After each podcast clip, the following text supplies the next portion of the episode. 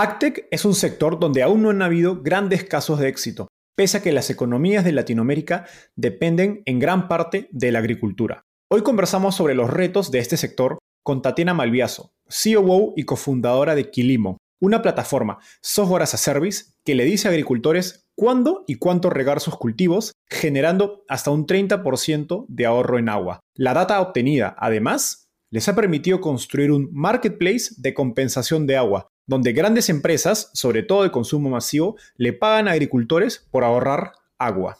A la fecha, Quilimo monitorea más de 150.000 hectáreas en toda Latinoamérica, ha ahorrado más de 70 mil millones de litros de agua y ha levantado un millón de dólares de inversionistas como NXTP, Alaya Capital, iThink y The Yield Lab. Hablamos sobre los retos técnicos de crear productos tecnológicos para la agricultura y también Tatiana nos contó sobre las estrategias comerciales y de contenido que utilizaron para atraer agricultores e incrementar el uso de tecnología.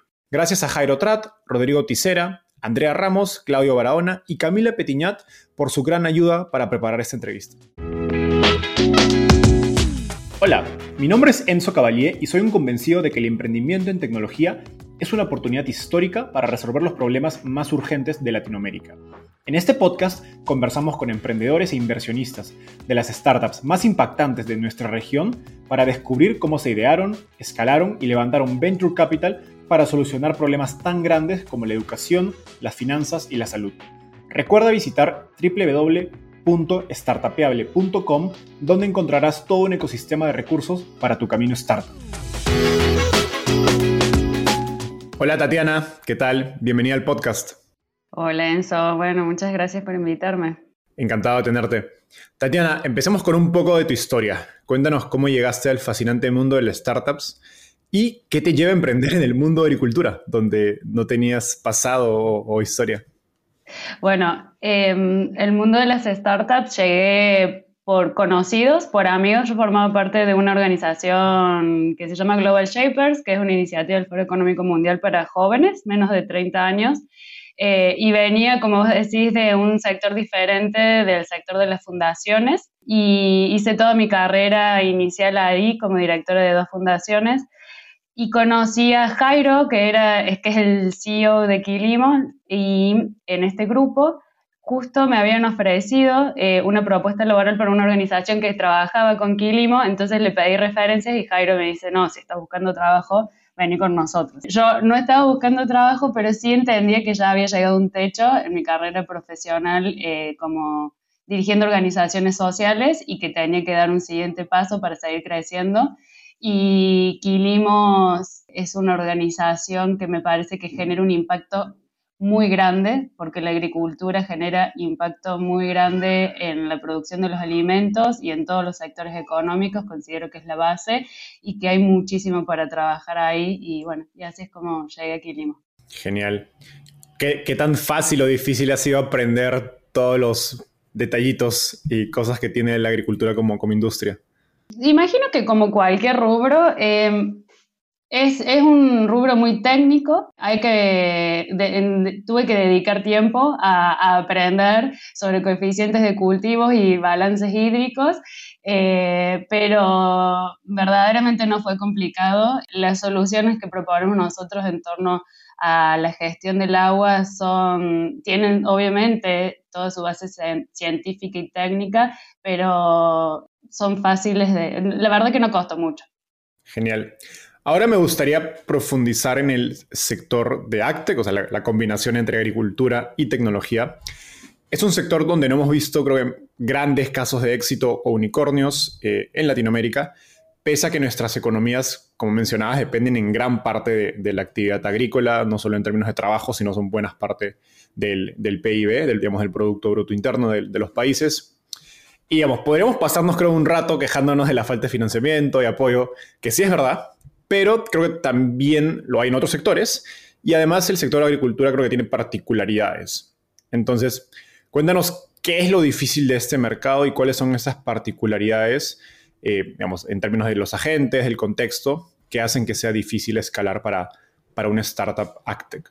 Ok, nosotros encontramos dos motivos para que sea difícil escalar a una ACTEC.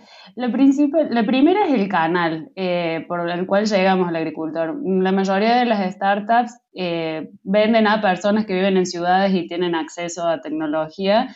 Nosotros tenemos que venderle a un productor que se encuentra en un pueblito de 5.000 personas en el interior de México, de Argentina, de Chile, de Perú eh, y llegar hasta ahí es difícil, es un desafío. Y el segundo desafío está relacionado con la adopción. Eh, el agro es un sector muy tradicional eh, donde cuesta generar cambios porque en realidad los agricultores vienen haciendo hace años, algunos hace 30 años, algunos hace más de una generación, prácticas que le dan resultados y que le funcionan. Entonces, ¿para qué cambiar? No? Cualquiera de nosotros, cualquier persona que estuviera en su situación, lo vería del mismo modo y tomaría la misma decisión seguramente. Entonces, eh, el desafío de la adopción creemos que se alinea en torno a los incentivos que recibe, cómo, cuál, cómo recibe esos incentivos y cómo son claros para motivar a un cambio. Creo que esos dos son los principales motivos por los cuales hace que sea más difícil escalar o que lleve más tiempo escalar a un ACTA que a otro tipo de, de startup.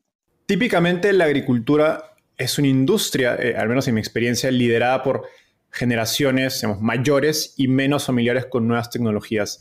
¿Has visto algún cambio en este, digamos, facilidad o curva de adopción en los últimos años?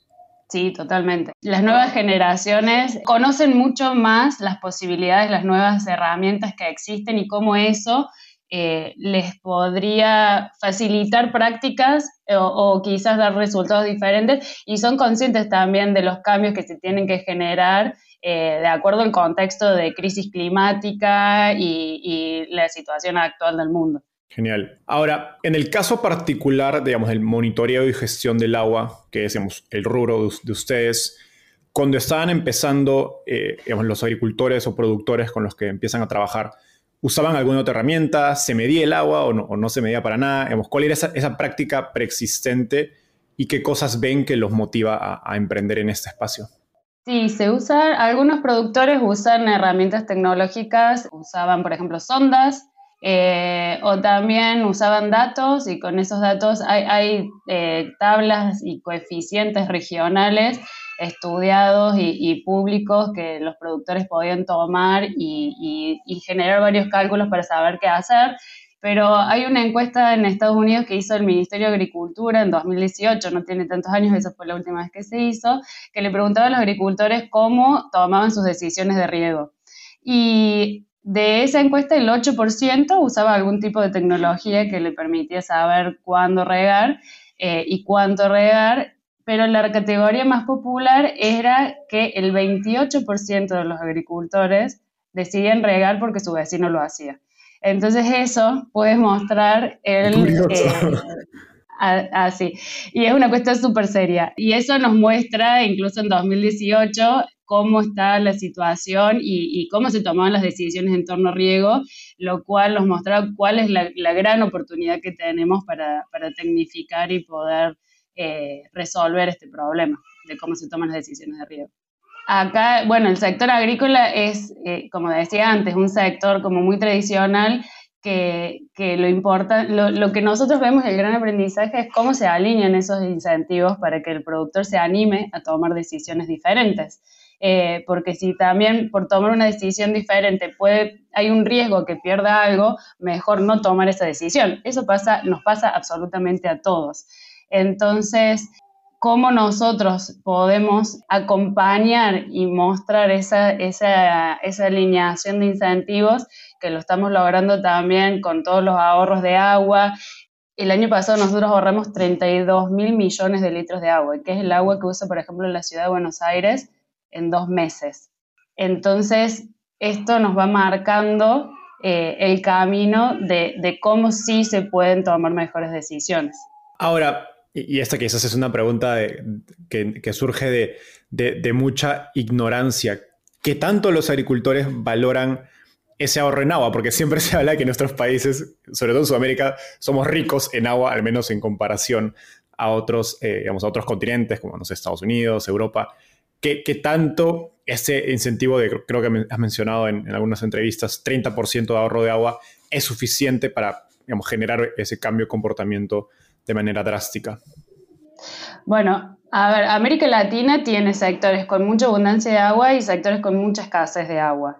Entonces no es lo mismo para todos, cada, la realidad local de cada agricultor es diferente y entonces mm, no es un incentivo completamente el ahorro. Nosotros empezamos probando eso, luego probamos eh, el incentivo de la, la, rentabilidad también que tenían al generar estos ahorros pero lo, último que descubrimos y es y donde pudimos encontrar cómo darle la vuelta a, este modelo, hacer que cierre este círculo de la gestión del agua, es poder pagarle al agricultor por generar esos ahorros de agua. Y eso lo logramos eh, gracias a los proyectos de compensación de agua. Nosotros generábamos ahorros. Y hay industrias y hay sectores que no pueden, eh, que utilizan agua y no pueden eh, generar esos ahorros. Entonces ellos son los que deciden comprar estos ahorros de agua para compensar, compensar la huella que están dejando sus footprints y eh, con este dinero nosotros le podemos pagar a los agricultores por generar los ahorros. De esta manera, por ejemplo, en una sola cuenca, en la cuenca del Maipo, en Chile, que es una de las cuencas más estresadas en América Latina, logramos, veníamos eh, en los últimos tres años con la misma cantidad de productores, y en los últimos seis meses logramos crecer 3.5 veces. Wow. Con este incentivo. Ahora, no, no quiero que nos adelantemos porque vamos a hablar más de eso eh, más adelante. Entonces, retomando lo, anterior y conectando lo, que hemos eh, discutido previamente, ¿cómo se veía el software inicial de Quilimo en, digamos, en los primeros meses de, de lanzamiento y a qué barreras tuvieron que enfrentarse para, digamos, para generar esa adopción inicial de, de su producto de, digamos, de, gestión y ahorro de riego. Cuando pienso cómo se veía al inicio me da mucha risa porque al inicio eran más, no así tan, tan rústico, pero sí tablas y personas manejando esos datos, ¿no? Y copiando y pegando. Pero eso me gusta contarlo porque muestra también nuestra orientación a, a, no desarrollar tecnología por desarrollar, ¿no? Sino entender bien cuál es el problema que queremos resolver, probar la mejor manera de hacerlo y luego que encontramos la solución, sí agregarle la tecnología por encima para poder lograr que sea escalable y, que genere impacto. Entonces al comienzo era así, nosotros estuvimos eh, los primeros años trabajando de esa manera, recién el quinto año de Quilimo sumamos a un área de producto eh, para ya poder trabajar exclusivamente en cómo el agricultor ve nuestra plataforma, hacerla más accesible, hacerla más linda, hacerla más usable también incluso. Y creo que, creo que eso es uno de los grandes aprendizajes que tuvimos, es como no crear tecnología por crear, sino dedicarnos a entender bien los problemas y luego desarrollar la tecnología para resolverlos. Y, en ese proceso, como, como nos comentabas, gran parte de los agricultores regaban porque su vecino lo hacía, otros no tenían ninguna herramienta de medición y era un porcentaje muy pequeño los que efectivamente usaban alguna, alguna técnica o alguna tecnología para hacerlo. ¿Cómo fueron esas primeras, digamos, eh, procesos de venta o de convencer al, agricultor? Oye, puedes utilizar esta herramienta que te va a facilitar tiempo y ahorros en, agua. Bueno, ahí los primeros, el primer año recorrimos más de 50.000 kilómetros para escuchar a los agricultores, entender cuáles son los problemas y la realidad del productor, como te decía antes, y que le, dedicamos mucho tiempo a eso. Y a partir de ahí fue como pudimos mostrarle una solución de acuerdo a, su problemática, ¿no? Eh, como en toda etapa hay early adopters, hay personas que confían, hay personas que también detectaron ese dolor en su negocio eh, y entonces confían y deciden sumar una herramienta que les permita hacer las cosas diferentes. Y bueno, y a partir de ahí la recomendación también, como justamente el productor seguía por lo que hace el vecino, eh, como dice esta encuesta, ver las buenas prácticas que tiene el vecino también es algo que, que, genera cambios. Qué interesante esto. Cuando hay poca adopción de un producto tecnológico, eh, como has, comentado, un poco lo que les tocó a ustedes es co-crear el producto con su cliente, pues se trata en gran parte de una solución nueva. Cuéntanos, vamos, qué tanta co-creación hubo con los agricultores eh, y qué recomendaciones tienes acerca de cómo llevar este proceso de crear un producto con tu cliente. Yo creo que la, clave es primero entender cuál es el foco del negocio, ¿no? Y no dispersarse de ello. En nuestro caso, nuestro foco siempre fue el agua, eh, la gestión del agua. Eh, la agricultura tiene muchas, mm, muchos factores que afectan a su producción, pero siempre fue una decisión nuestra no salir de nuestro foco. Y esto lo aclaro primero porque claro que todos, todos buscamos escuchar a nuestros clientes y todos buscamos entender su problema, lo cual es súper difícil, pero también dentro, escucharlo no significa hacer lo que él pide, porque mm, justamente hay personas capacitadas que, que entienden eh, qué pide, pero pueden ir un poco más profundo para entender el verdadero problema y entender si eso está dentro de nuestro alcance, eh, la gestión del agua, y, y, pudimos ir mejorando nuestra herramienta de ese modo, que es algo que seguimos haciendo permanentemente, y si no, si es algo que no está dentro de nuestro alcance, tenemos una lista de, de personas o empresas que resuelven ese problema eh, y nos preocupamos mucho por conocer personas, si un cliente, dos o tres piden lo mismo, entender quién en esa zona es el mejor eh, que puede darle esa solución y los vinculamos. Qué, interesante esta manera de, priorizar. Ahora, cuéntanos un poco más del producto. Ustedes no utilizan un hardware en sí. Eh, entiendo que apalancan hardware de otros, de otros proveedores. Y por lo tanto, digamos, su producto es un poco más, más escalable porque no necesitan, digamos, drones o algún tipo de medidor o sensor en campo para que el producto funcione. Entonces, cuéntanos cuáles son, digamos, los retos técnicos detrás de un software del tipo de, de Quilimo y cómo se aseguran, digamos, que la data que capturan y las recomendaciones que generan sean precisas y confiables. Ok, nosotros usamos principalmente, bueno, Big Data eh, y utilizamos Machine Learning, eh, que relativamente es fácil de implementar eh, con las personas tecnológicas adecuadas para ello, pero el desafío está en torno a los datos que alimentan ese modelo, ¿no? Y mm, la precisión de nuestro sistema justamente la da que nosotros eh, venimos sistemáticamente recolectando datos eh, de suelo que nos permiten alimentar este modelo y darle cada vez más mayor precisión. O sea, permanentemente lo vamos actualizando.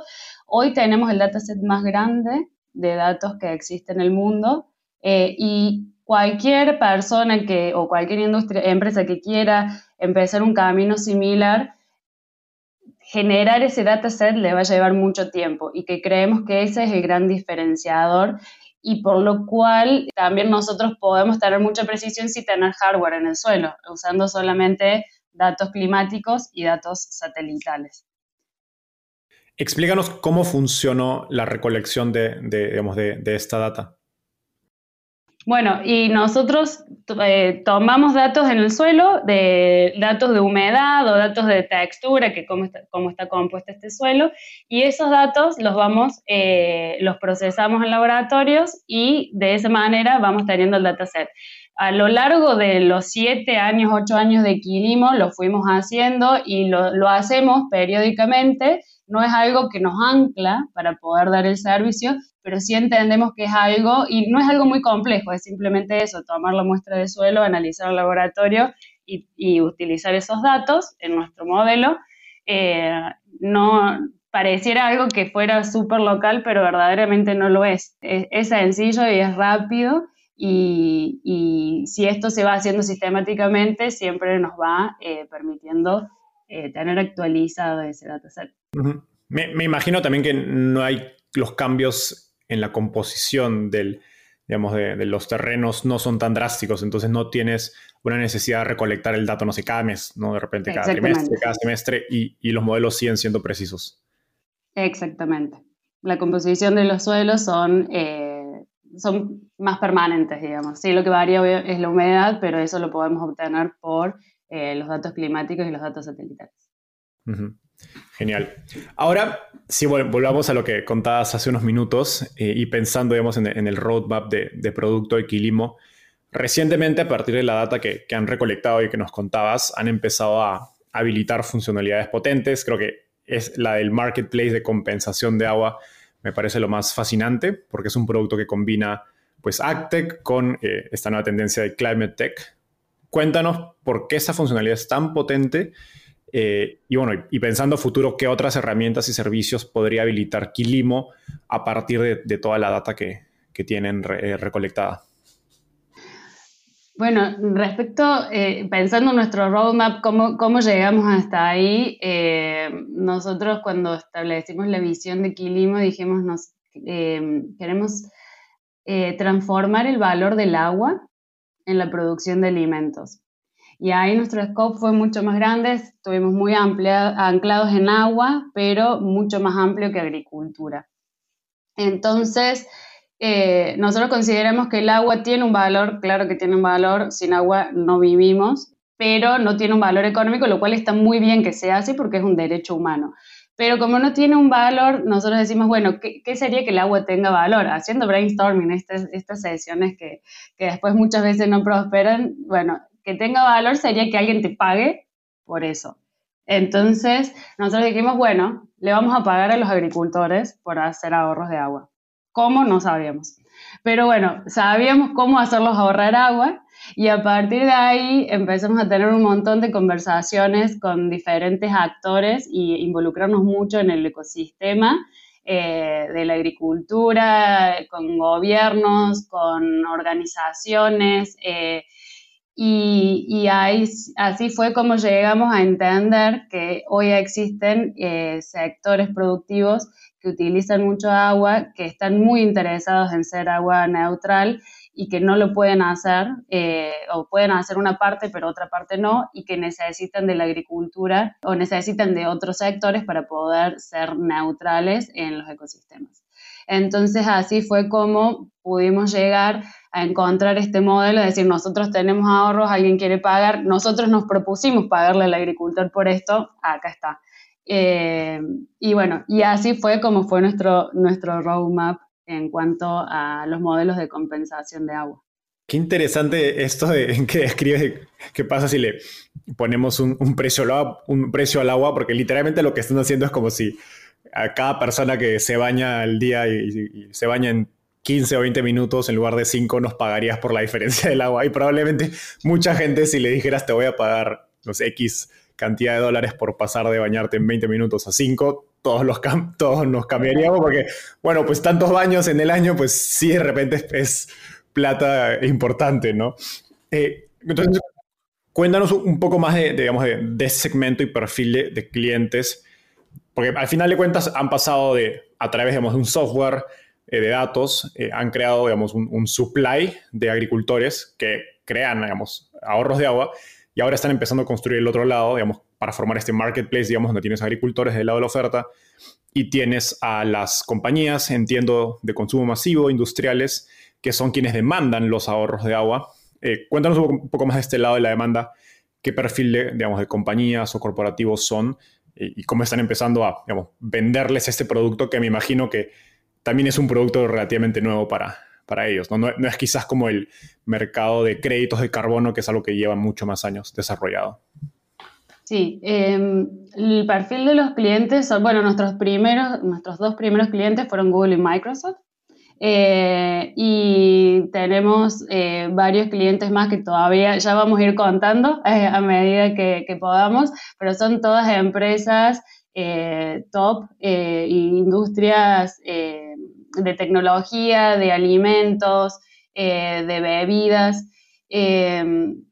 que están comprometidas públicamente en ser agua neutral y están trabajando en ello. Y mm, que como vos decís, este, este es el primer modelo que existe de compensación de agua. De hecho, nosotros escribimos los estándares y los estamos publicando próximamente para que también eh, ya quede y se puede utilizar ese modelo de compensación de agua creo que es, bueno, esto es todo súper nuevo y lo estamos construyendo paso a paso. Nos juntamos también eh, con personas que vienen estudiando ah, eh, del tema eh, hace un montón. de hecho, le mostramos los estándares que escribimos nosotros y dicen, wow, no puedo creer esto que, están haciendo. es como con todos los actores que fuimos socializando a medida que, desde que surgió la idea hasta que se plasmó en proyectos concretos, Em, lo fuimos socializando y, todos y conseguimos muchos adeptos incluso del lado de los farmers, que también, eh, farmers que antes nos decían, sí, me gusta lo que hacen, lo veo necesario, pero no, cuando vinimos con esta alineación de incentivos que venía conversando antes, diciendo, mira, te voy a pagar, vas a agarrar esto, que sí lo sabes, y te voy a pagar esto, que es hasta dos veces lo que ellos nos pagan por contratar el servicio y es una transferencia que le hacemos a su cuenta al final del ciclo cuando verificamos los ahorros. Estamos sumando cada vez esto, más actores, eh, farmers que están comprometidos con esta causa e industrias que están también súper comprometidas con la causa.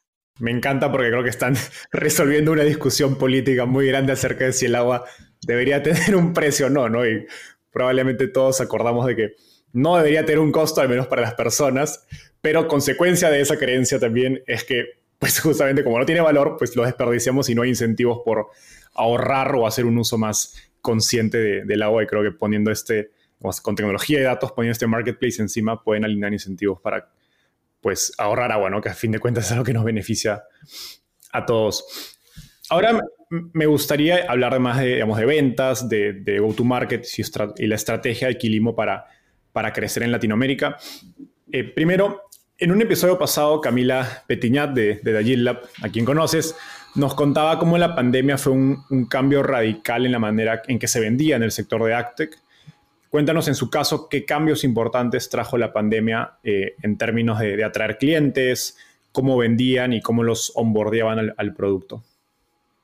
Fue, la verdad que para nosotros fue fantástico eh, a nivel interno y a nivel externo, porque eh, antes de la pandemia teníamos que subirnos una camioneta a hacer, viajar un día para llegar a, una, a un pueblo en el interior de un país, eh, porque obviamente no llegan aviones ni nada, y tener una reunión de dos horas y volvernos. Eso a, nivel equipo eh, logró disminuir el burnout terriblemente y aumentar muchísimo más la productividad porque como ya no se podía hacer eso, los productores aceptaban tener calls. Y en esas calls eh, ahorramos todo ese tiempo de trabajo, pudimos tener más calls e incluso pudimos llegar a nuevos países como Perú y México, que nuestros primeros clientes fueron en pandemia, en 2020, y, de esa manera, por ejemplo, abrimos esos dos mercados. qué, interesante y qué, difícil debe ser las ventas cuando tienes que pues, recorrer todo, todo, todo, el campo, a diferencia de, como decías, cuando, cuando otro producto de, tecnología que usualmente esos clientes están concentrados en, en grandes ciudades y son maneras más sencillas. Ahora, el, digamos, cómo esto ha impactado en la manera, digamos, en el proceso de venta y de onboardear el producto. Cuéntanos un poquito más, eh, vamos, ahora que tus clientes te aceptan llamadas, ¿qué implica eso para Quilimo en su proceso de venta? Cuando uno compra un servicio o un producto, principalmente lo hace porque confía, ¿no? Eh, entonces, está bien, la, principal barrera era que aceptaran tener una llamada con nosotros y después viene todo este desafío que mencionas de, cómo ganamos la confianza de manera virtual.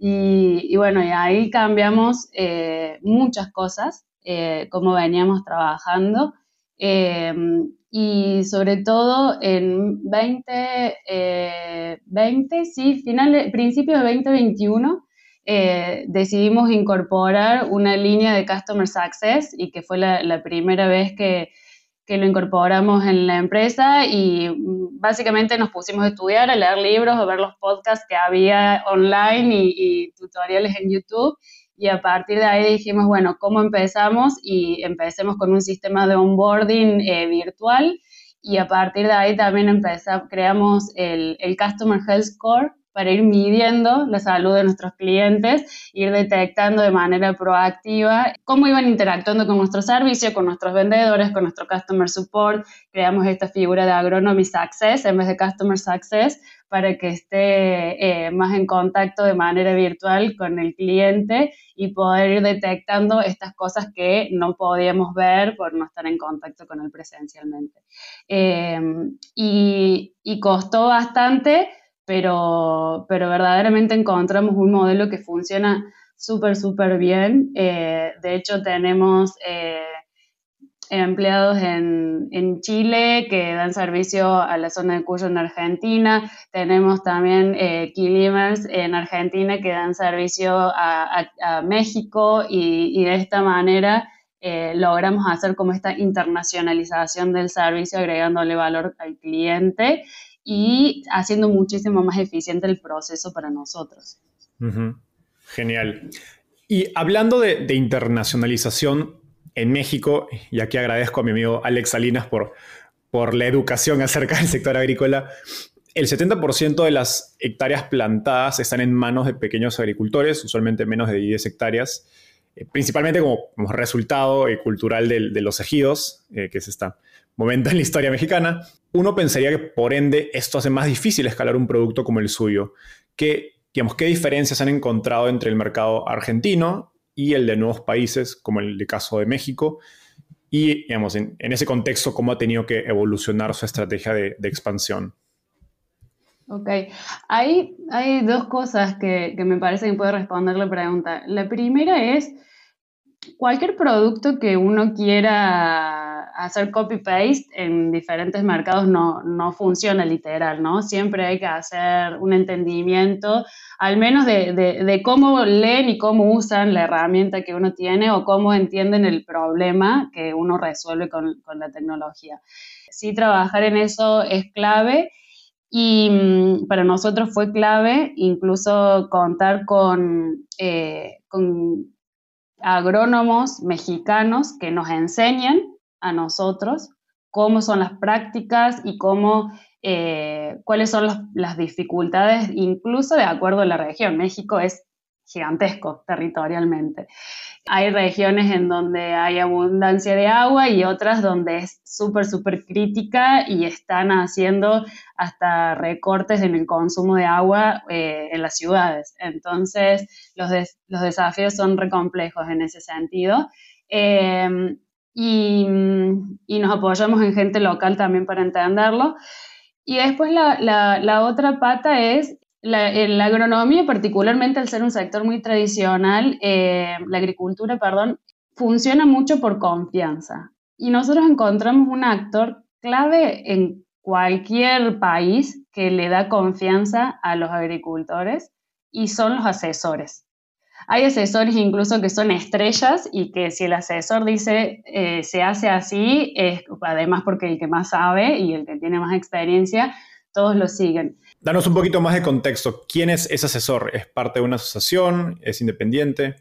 Son personas independientes, sí, que, que trabajan eh, que son los que más saben sobre determinados cultivos. Por ejemplo, en Chile, en los asesores, hay asesores de cerezo, después en nogales, en, en, en, los cultivos de commodity, los asesores saben más de todo un poco, eh, porque las prácticas son diferentes, y en los cultivos de, pero de todos modos también hay expertos por, de maní, eh, de soja, de maíz pero son especialistas sobre cultivos o sobre alguna práctica dentro de la agronomía que eh, el agricultor lo contrata para que lo guíe en cómo eh, realizar eh, sus prácticas.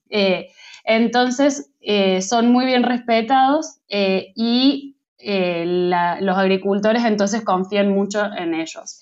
Y a partir de ahí es donde nosotros entendimos que si ellos son los que más saben, nosotros también teníamos que ir a preguntarles a ellos y además eh, generar alianzas con ellos es lo que nos iba a permitir también que nos conozcan eh, y que confíen en nosotros también. Entonces, generar estas alianzas con estos asesores eh, que hicimos, empezamos a generar alianzas a través de la Academia de Riego, que bueno, es otra, otra línea que tenemos en Quilimo, que es la que nos permite em, educar respecto al uso del agua, era un camino que nos iba a permitir esta internacionalización. Eh, si nosotros podíamos eh, aliarnos con estos asesores y que para ello los asesores obviamente tienen que confiar en Quilimo y entender que, es una solución potente, eh, el agricultor también lo iba a poder hacer. profundicemos en la Academia de Riego, que me parece una estrategia de, de marketing de contenidos y educación fascinante. la Academia surge como una capacitación, entiendo, para 10 agricultores en el interior de Argentina y hoy, pues años después, tiene 75 mil suscriptores, digamos, en toda la, región. Y si bien no monetizan la, Academia de Riego, es un esfuerzo importante en términos de, tiempo y dinero. Cuéntanos cuál fue la idea detrás de crear la Academia de Riego y qué valor estratégico eh, tiene hoy para, para. Eh, me imagino que es parte importante de, de, su estrategia, digamos, de ventas y de marketing. Sí, la Academia de Río empezó como decís, de hecho se llamaba Mate con Regantes, porque íbamos a un lugar, llevábamos el mate y nos podíamos a conversar con los productores regantes. Eh, claramente eso no iba a servir a la estrategia de internacionalización. Así que, eh, bueno, empezó principalmente como una acción de marketing para, para poder llegar a no, conseguir leads y poder tener nuevos clientes. Eh, lo cierto es que tuvo tan buena aceptación. Eh, nosotros cada vez que íbamos a un lugar, incluso invitábamos al organismo local de agricultura, a la asociación de productores, a las universidades también si lo habían, eh, y todos se sumaban y querían crear contenido con nosotros porque era una, es, una necesidad la capacitación, eh, conocer nuevas prácticas, buenas experiencias. Eh, volvamos a lo que te decía antes, ver qué hace el vecino es re importante porque ahí uno puede aprender cómo mejorar o qué, qué cosas optimizar. entonces, eh, así fui creciendo, como, como somos muy curiosos, dijimos, eh, bueno, ya lo hacíamos en Argentina y en Chile, dijimos, bueno, hagamos uno virtual en 2019, finales de 2019, a ver qué pasa. No se conectó absolutamente nadie. Eh, hicimos un webinar que estábamos solo nosotros y el disertante, y, pero lo cual nos permitió que en abril de 2020, cuando ya estábamos todos encerrados, eh, pudiéramos decir, bueno, hagamos uno virtual nuevamente y ya ahí aprendimos, eh, bueno, cómo los canales para difundirlo, eh, cómo organizarlo, etcétera. Eh, y nos esa vez hubo creo que 10 o 20 inscriptos, lo cual era el mismo resultado que estábamos teniendo presencial, así que bien. Al siguiente que hicimos, en el al mes siguiente ya hubo cerca de 200 inscriptos y así fue creciendo hay webinars en los que participan más de 2.000 agricultores en toda Latinoamérica.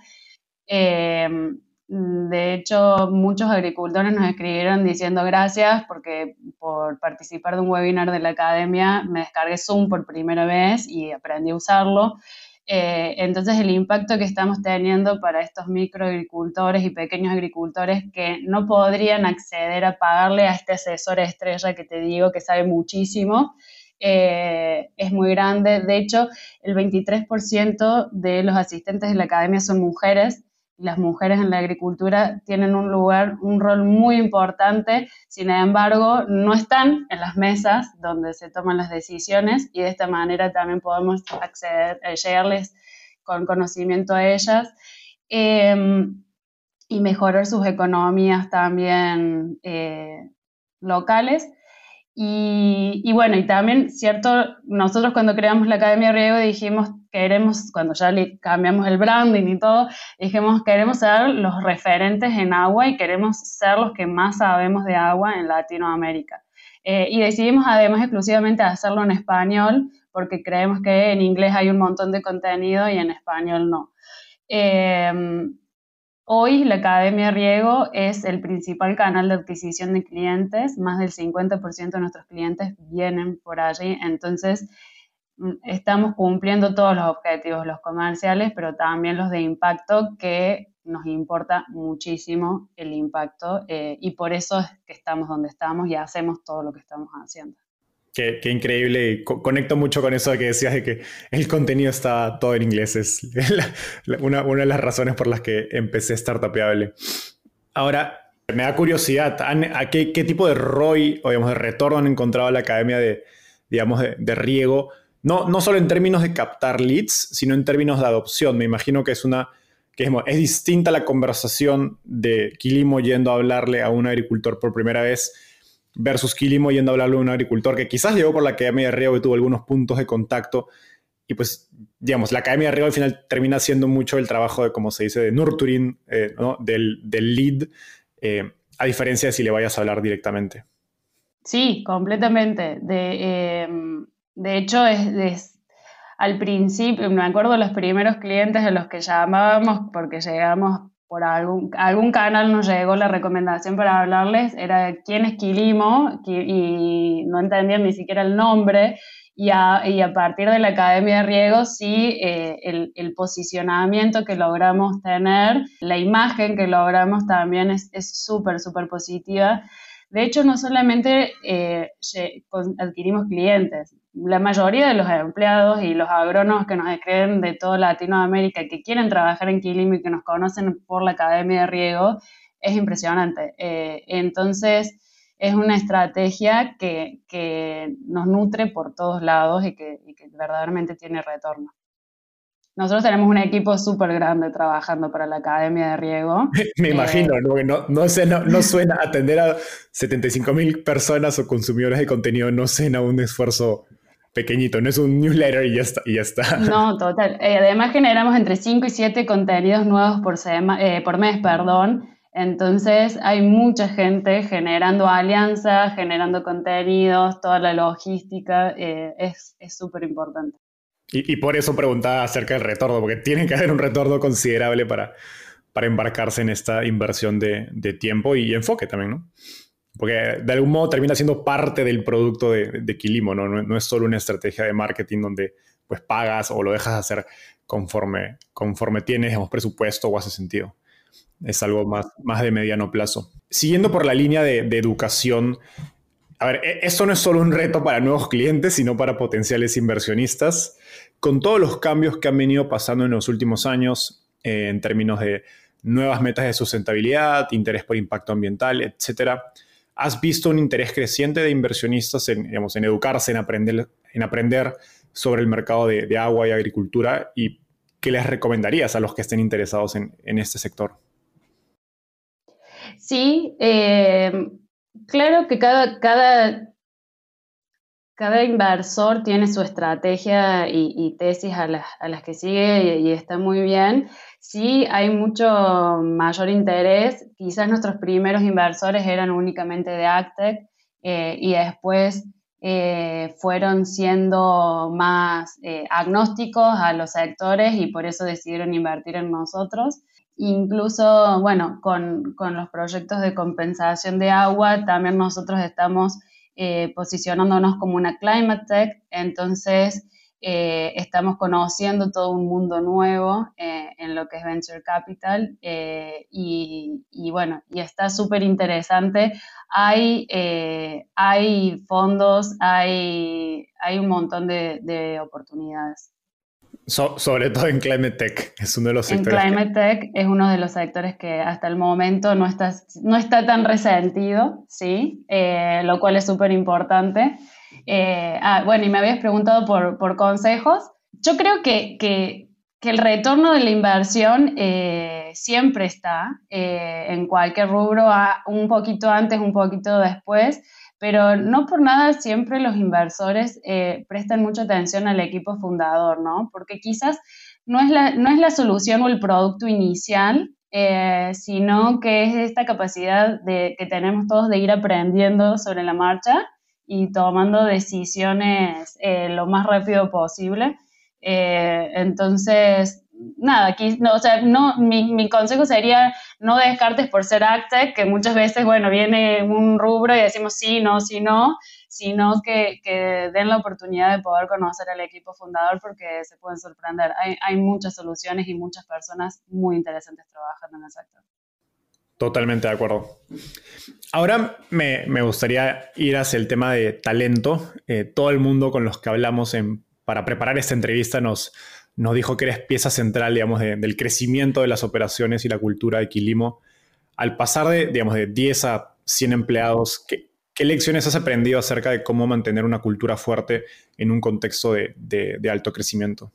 Yo creo que hay tres cosas claves em, que aprendimos eh, haciendo también, ¿no? La primera es eh, que la cultura se diseña al principio, al principio de la compañía, en, dentro de los dos primeros años y cuanto antes uno pueda. No hay que poner únicamente los focos en el desarrollo del producto y del negocio, sino que la cultura y las personas van a ser las que van a poder ejecutar ese crecimiento de negocio. Entonces, desarrollar la cultura significa poner las reglas claras de qué espero que hagas y cómo espero que lo hagas eh, y que estemos de acuerdo si vas a trabajar acá y si te vas a sumar a este desafío. Entonces, nosotros diseñamos, le dedicamos cerca de 6, 8 meses a, diseñar nuestra cultura.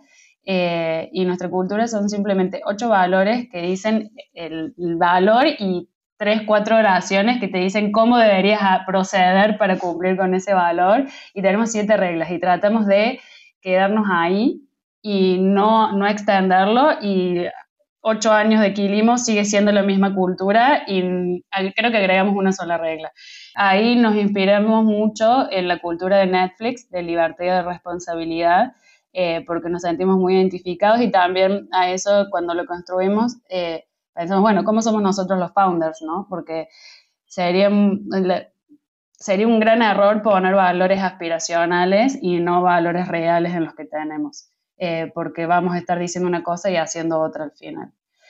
La segunda es em, la cultura, lo que aprendimos es que la cultura se vive a través de los líderes. O sea, no hay que esperar que un área de people o de recursos humanos eh, sea quien esparce la cultura y que que todos eh, trabajen acorde a ella, sino que cada uno de los líderes son los que tienen que ser los principales promotores y actores de acuerdo a, nuestra cultura.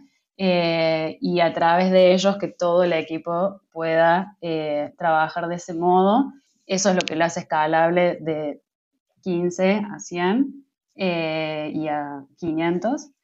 Y después la tercera que aprendimos, y esta es la, más dolorosa, pero eh, en la selección no únicamente de las nuevas personas, no únicamente basta que sepan o que cumplan con las habilidades técnicas necesarias para ese puesto, sino que el fit cultural es más importante que las habilidades técnicas, eh, porque es cómo trabajan las personas, ¿no? Cómo van a lograr esos objetivos, cómo, cómo nos vamos a entender, cómo vamos a estar en la misma página. Entonces, bueno, eso es clave también.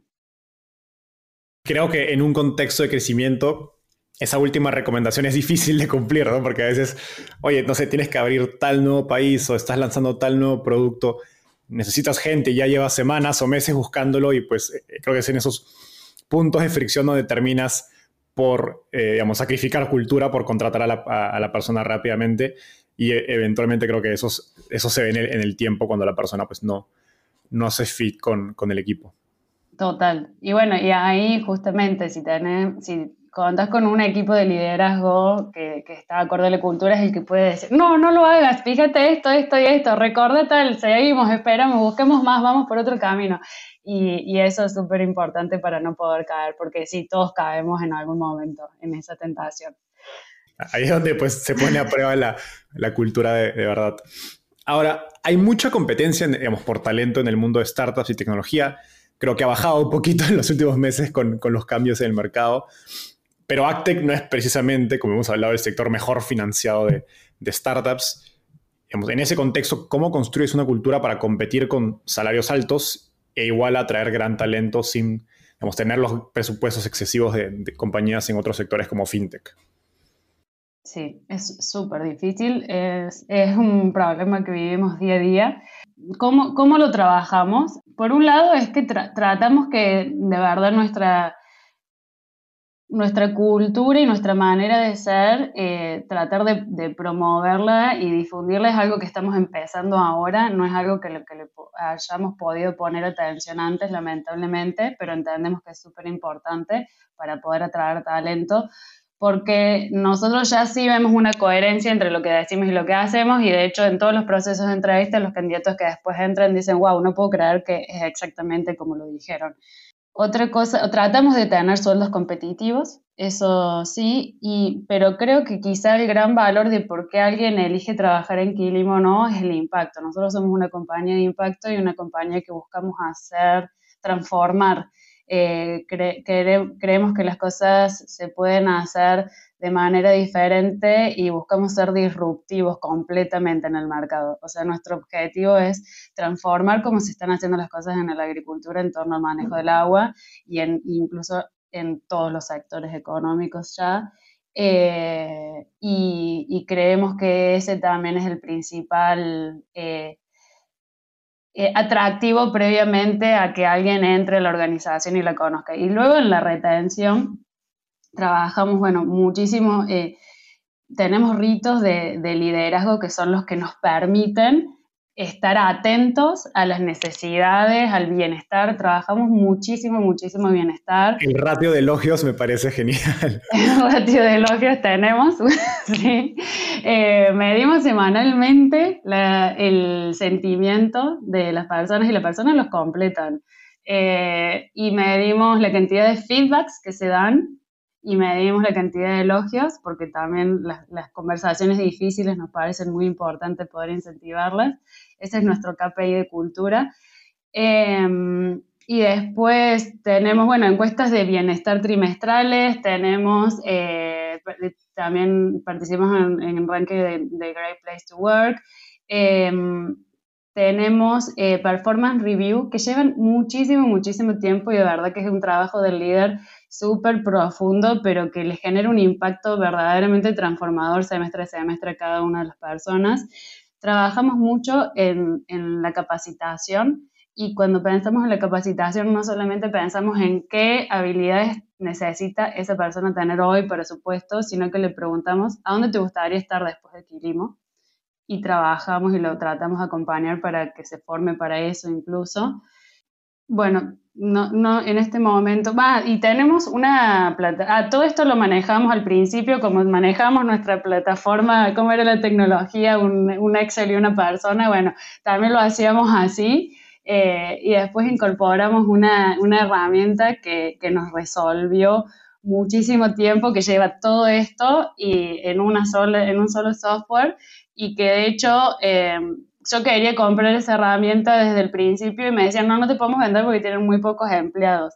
Así que era año a año, le decía, bueno, ahora somos tantos, nos, nos puedo bueno, hasta que mm, finalmente decidieron vendernos y no lo podían creer, a los seis meses ya estábamos en el top five de las empresas que mejor lo usaban, y, pero porque nosotros ya teníamos todas esas prácticas incorporadas y verdaderamente los líderes ven el valor de poder trabajar de esa manera porque vemos el impacto que generan en cada uno de los kilimers.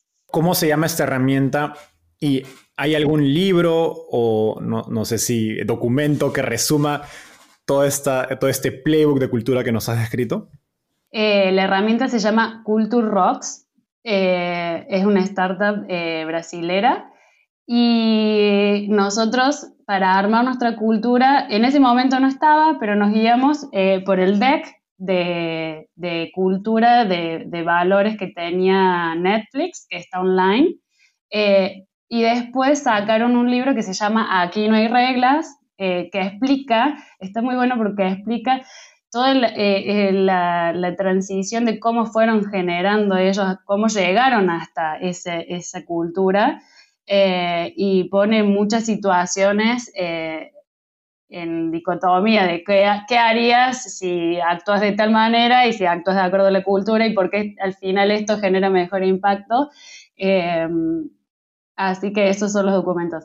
Y después, sí, de Performance Review usamos un montón de modelos. Ahora no me acuerdo el nombre de la guía que usamos para hacerlas, pero, pero bueno, es como que fuimos buscando todo, googleando básicamente, leyendo en blogs, escuchando podcasts y aplicando. Quizá también hay, momentos para cada compañía de, qué tipo de modelos pueden usar. Nosotros fuimos cambiando mucho eso. Tatiana, ha sido una entrevista increíble. Creo que nos ha dejado muchísimos aprendizajes en, en varios temas, desde agricultura hasta cultura. Llegamos a, la parte final de la entrevista. Esta se llama ronda de tweets. Básicamente te voy a hacer una pregunta corta y me tienes que responder en menos de un minuto. ¿Estás lista? Lista. Si volvieras a emprender de cero Quilimo, ¿cuál sería esa principal lección que te darías a ti misma? No creer que el sector es una barrera y confiar en, en las habilidades de las personas, en las habilidades personales y, seguir estudiando y aprendiendo de todo. Genial. ¿Qué te gustaría cambiar del mundo de las startups en Latinoamérica? Me gustaría que las startups de Latinoamérica tengan eh, un mindset global y que crean que desde Latinoamérica se puede transformar eh, el mundo, verdaderamente. Estoy viajando de San Francisco a Córdoba ¿qué libro debería leer y por qué? Que no sea de cultura.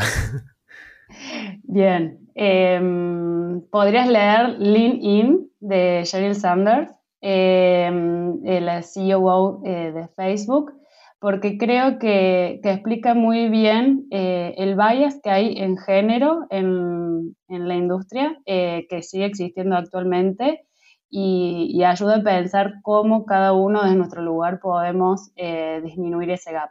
Buenísimo. Tatiana, eso fue todo por hoy. Gracias por esta gran entrevista. Un gustazo conversar y nos vemos en un próximo episodio. Bye. Muchas gracias.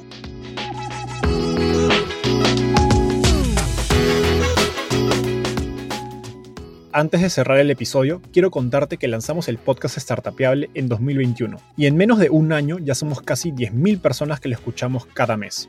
Y quiero seguir creciendo esta comunidad. Por eso, si escuchaste este episodio y te gustó, ayúdanos contándole a un amigo, familiar o colega. Suscríbete y déjanos un review en Spotify o Apple Podcasts. De hecho, me gustaría saber quién eres y por qué escuchas el podcast. Mándame un mensaje sencillo a enzo.startapeable.com o por Twitter a arroba contándome por qué escuchas el podcast Startapeable y cómo te ayuda en tu empresa o trabajo.